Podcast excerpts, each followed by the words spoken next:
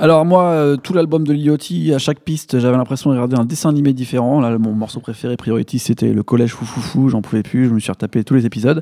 Pour le coup, euh, j'avais envie de vous parler de Steven Universe. C'est euh, un dessin animé créé par Rebecca Sugar, une meuf qui a travaillé sur Adventure Time pendant très longtemps et qui parle, comment définir, des alors des, des sortes de super-héros féminines qui habitent euh, dans une ville qui s'appelle Beach City pour sauver l'humanité contre des gros monstres et ils ont pris sous leur aile le petit Steven qui est un peu gros rondouillard, on voit toujours son nombril et lui il est censé être le nouveau sauveur mais il sait pas encore quel est son pouvoir et souvent il fait plein de bêtises.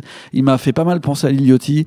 Euh, là quand je le raconte, on a l'air c'est Oh, mongol. ça a l'air mais- génial, mais franchement. euh, là en 5 saisons ça devient de mieux en Ah, mieux. c'est c'est c'est- ouais, ça a t'as commencé plus en envie de regarder, 2000 là, du coup. non, mais ça a commencé en 2013 et de Ah, plus en plus l'univers se, se- de plus en plus important et c'est comme on dit un coming euh, of, of age. Donc Coming euh, of age. au final, euh, le Steven Universe va, va déclarer son sa gemme, son, son, son cristal pour savoir quel sera son pouvoir et qu'est-ce qu'il va défendre dans l'humanité et dans tous ses potes de Beach City.